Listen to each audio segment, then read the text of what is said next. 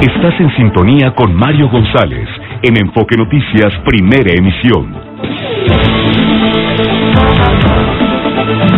La primera emisión de Enfoque Noticias, son 9 de la mañana con 35 minutos y tengo el gusto de saludar al doctor Marco Fernández, profesor investigador de la Escuela de Gobierno y Transformación Pública del TEC de Monterrey y también investigador de México Evalúa. ¿Cómo estás, Marco? Y con interés de que nos platiques un poco sobre estos eh, resultados de PISA 2018.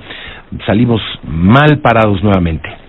Hola Mario, muy buenos días. Pues sí, mira, eh, hoy se dieron a conocer los resultados de la prueba PISA 2018 eh, y se confirma que a lo largo de estos años, eh, a pesar de que llevamos tres reformas, vamos por la cuarta reforma educativa, en 20 años el país prácticamente se ha estancado en mejorar sus resultados de aprendizaje en las tres áreas básicas del conocimiento, la parte del lenguaje, la parte de matemática y de ciencia.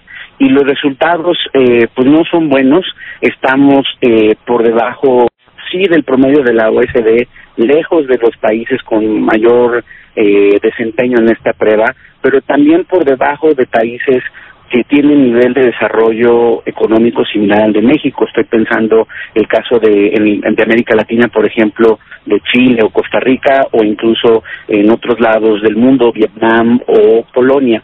Y lo que apunta en términos de estos malos resultados eh, más allá de lo que yo llamo eh, la tentación del catastrofismo educativo, en donde cada tres años pues platicamos y hablamos de los malos resultados, creo que tendríamos que hacer realmente un análisis serio de qué políticas públicas tenemos que cambiar, cómo dar continuidad a los esfuerzos educativos para tener mejores resultados.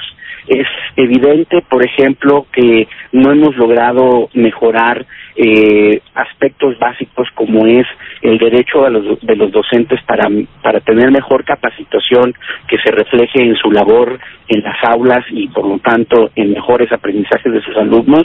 Estamos haciendo mal el gasto en términos de políticas de inclusión y de equidad de oportunidades educativas y si seguimos con la tentación de hacer políticas públicas a partir de la ocurrencia de la grandilocuencia o de las buenas intenciones y no usamos la evidencia para tratar de guiar mejor los esfuerzos educativos, pues difícilmente vamos a tener una realidad distinta de la que hoy platicamos.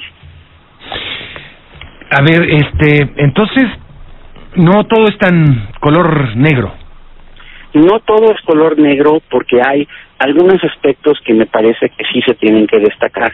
Por ejemplo, es cierto que hay una desigualdad importante en los aprendizajes entre los jóvenes de mayor estrato socioeconómico y de los de menos estrato socioeconómico. Pero en el sector de menos estrato socioeconómico, 11% de los chicos evaluados están en el 25% de mejor desempeño. Es decir, abre la esperanza a que no necesariamente eh, eh, el, el origen es destino a tener un, mal resultado educativo pero esto pues pues está muy lejos de ser lamentablemente la norma en nuestro país y sí tenemos obviamente un problema serio de desigualdad tanto de oportunidades para entrar a la escuela como de aprendizajes una vez que, que están en el aula los jóvenes de este país. ¿En qué, cómo eh, evaluar en qué afecta, bueno, supongo que en todo, pero qué atender, digamos, de una desigualdad económica eh, en México, creo que, eh, eh, no sé si tiene que ver con eh, más con, con, con la alimentación, con las condiciones de vida de los niños, o, o también con la calidad de, de, o las dos cosas juntas, con la calidad de, la, de, de, de lo que se está enseñando, con la situación de los maestros, de las escuelas. Eh, se ve complejo. ¿Existen diagnósticos de dónde atacar el problema específicamente. Sí, sí, y hace unas semanas cuando platicamos del presupuesto educativo, lo que yo lamento es que las autoridades en nuestro país no usen estos diagnósticos para orientar mejor sus acciones.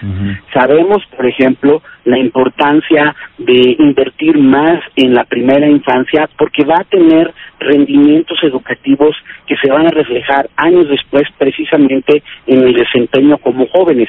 Y a pesar de que está toda la evidencia, ahí estamos haciendo un recorte importante del 7% de recursos.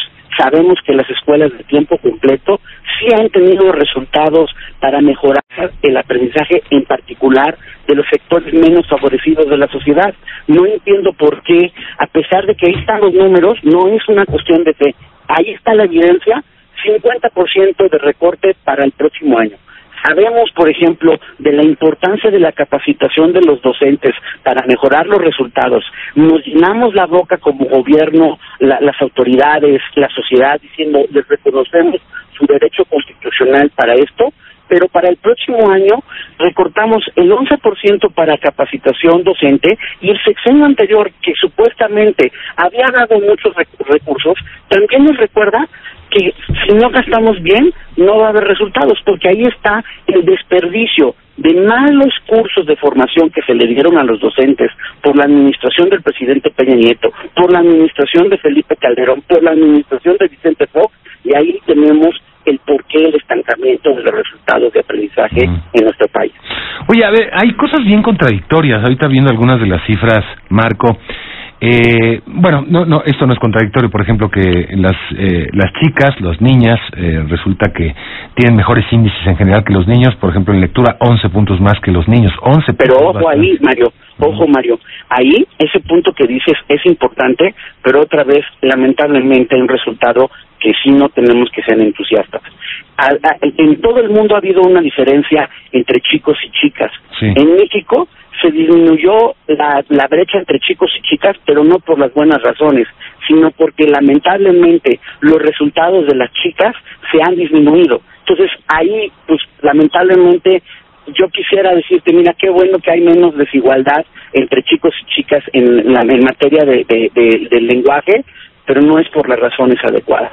Sí, dice también que en casi todos los sistemas educativos, incluyendo México, las chicas expresaron mayor temor al fracaso que los chicos.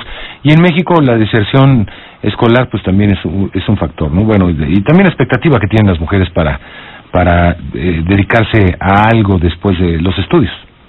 Sí, hay un problema serio en, en donde en esta diferencia de oportunidad de género y de desempeño de aprendizajes, sí hay, por ejemplo, que las chicas tienen menor desempeño en matemáticas y ciencias, expresan, eh, de acuerdo al, al, cuestionario de contexto que aplicó la, la OCDE, mayor temor sobre su futuro este, una vez que terminen eh, de estudiar y apuntan otra vez a uno de los tantos retos que tiene el país en mejorar, insisto, las políticas a partir de que tenemos datos para guiar mejor nuestros esfuerzos, porque es una desesperación que cada determinados años platicamos nuevamente, Mario, y estamos en el mismo sitio. O sea, platicamos de la catástrofe educativa y no vemos que realmente, a pesar de que todas las reformas que hemos tenido, tengamos un resultado distinto. Yo quiero pensar que con todo y que, que hay un, como cada gobierno, su tinto ideológico, que la nueva administración va de alguna manera a abrirle el espacio a la evidencia para guiar sus decisiones. Esta primera asignación presupuestal para el próximo año no apunta en esa dirección, pero yo no me voy a cansar de tratar de contribuir como como como ciudadano a, llegarle mejor elemento a la autoridad para que tome mejores decisiones de forma tal que sí podamos revalorizar a nuestros maestros, sí podamos mejorar las oportunidades de inclusión y de equidad que tanto falta le hace al país.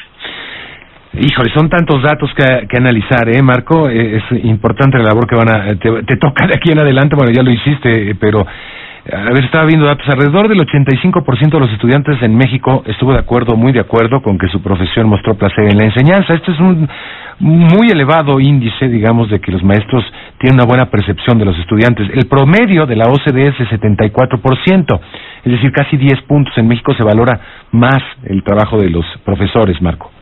Sí, incluso, o sea, los, los números apuntan, por ejemplo, que en términos de las denominadas eh, habilidades socioemocionales, algunas de ellas, por ejemplo, la parte de la autoestima, hay esperanza porque los, los jóvenes mexicanos tienen altos niveles de autoestima pero tienen el reto, por ejemplo, de aprender a trabajar en, equipo, de aprender a desarrollar un pensamiento crítico, que son habilidades que no se enseñan solitas y que nuevamente no es que uno sea disco rayado, es que ahí están los, la evidencia para eso se requiere mejorar la forma en que capacitamos a nuestros docentes de forma que ellos puedan enseñar correctamente a los chicos estas habilidades. Bueno, pues ahí hay toda una tarea, mucha información que, que analizar, que estudiar y este y bueno, que mejorar, ¿no? En muchos aspectos, Marco. Sin duda alguna, creo que esto nos debe de abrir la oportunidad a que más allá de, de sí preocuparnos, por supuesto, de los malos resultados, resultados, nos ocupemos. Es decir, que realmente seamos capaces de empezar a tener mejores decisiones de política educativa para tener mejores resultados en la materia. Marco Fernández, profesor, gracias por estar aquí en Enfoque Noticias. Gracias. Gracias, que tengas un gran día. Gracias a Marco Fernández, profesor e investigador del TEC de Monterrey y e investigador también de México Evalúa. Entre otras cosas, por ejemplo, este dato también llama la atención. Dice, en México el 83% de los jóvenes, obviamente que participaron en esta encuesta de 15 años, informaron que están satisfechos con su vida. 83%. El promedio de los países de la OCDE es de 67%, eh, por ciento, o sea, muy por debajo en México hay una mayor satisfacción de vida de los jóvenes y creo que eso es bastante positivo.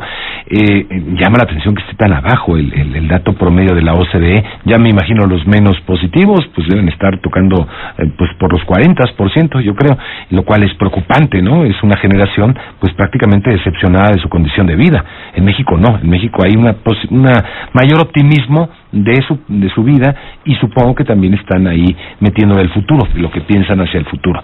Bueno, muy interesante, no, no solamente es sobre matemáticas y español y ciencias, es, es sobre también expectativa de vida y, y forma de vida, lo que nos está presentando la CDE. Vamos con el